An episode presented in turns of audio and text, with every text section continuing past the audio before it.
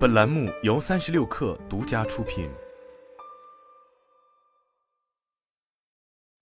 本文来自三十六氪，作者李欣。近日，贝泰妮发布二零二二年半年报，财报显示，上半年贝泰妮实现营业收入二十点五亿元，同比增长百分之四十五点一九，营业利润四点六七亿元，同比增长百分之四十七点零六，归属于上市公司股东的净利润三点九五亿元。同比增长百分之四十九点零六。与此同时，研发投入持续保持高速增长。上半年，贝泰妮研发费用为八千一百五十一万元，同比增长百分之八十五点四七。在上半年化妆品行业整体承压的情况下，公司营业收入、规模净利润双双实现近五成增长，高于预期，展现出公司高成长性和确定性。按照产品品类划分，护肤品依然是贝泰妮的第一大收入来源，其次是医疗器械和彩妆。二零二二年上半年，贝泰妮护肤品收入同比增长百分之四十五点四零至十八点二八亿元，收入占比达百分之八十九点五九。医疗器械收入同比增长百分之五十四点八五至一点九亿元，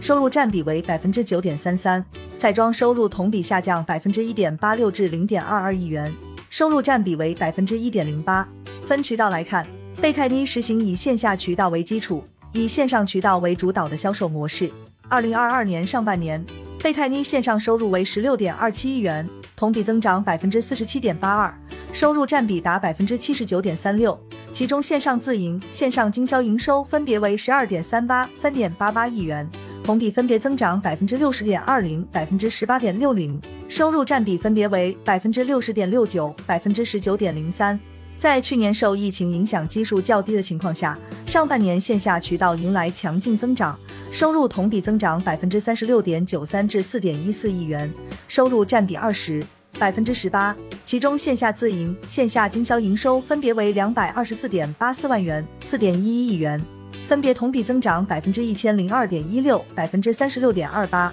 收入占比分别为百分之零点一一、百分之二十点一七。以薇诺娜品牌为首的护肤线是集团整体实现业绩增长的核心驱动力。报告期内，贝泰妮提出以薇诺娜品牌为核心，逐步向敏感性皮肤的防晒、美白、抗老以及敏感性皮肤的功效底妆等敏感性皮肤 Plus 产品线发展，实现多品牌集聚发力。贝泰妮此前推出的新品牌已逐渐开始起量。例如，贝泰妮旗下专注于婴幼儿肌肤护理的品牌 Winona Baby，在今年六百一十八大促中获得天猫婴童护肤类目 Top 五。贝泰妮仍在持续研发新品，品牌矩阵不断扩容。今年七月，贝泰妮正式推出定位于高端抗衰护肤领域的 Accent 品牌。据 Euromonitor 数据，二零二一年中国高端抗衰市场规模达五百四十九亿元，四年 CAGR 达百分之三十三。目前看来。对于这一高速增长的细分赛道，贝泰妮已有所布局。综上所述，在既有产品保持高速增长的基础上，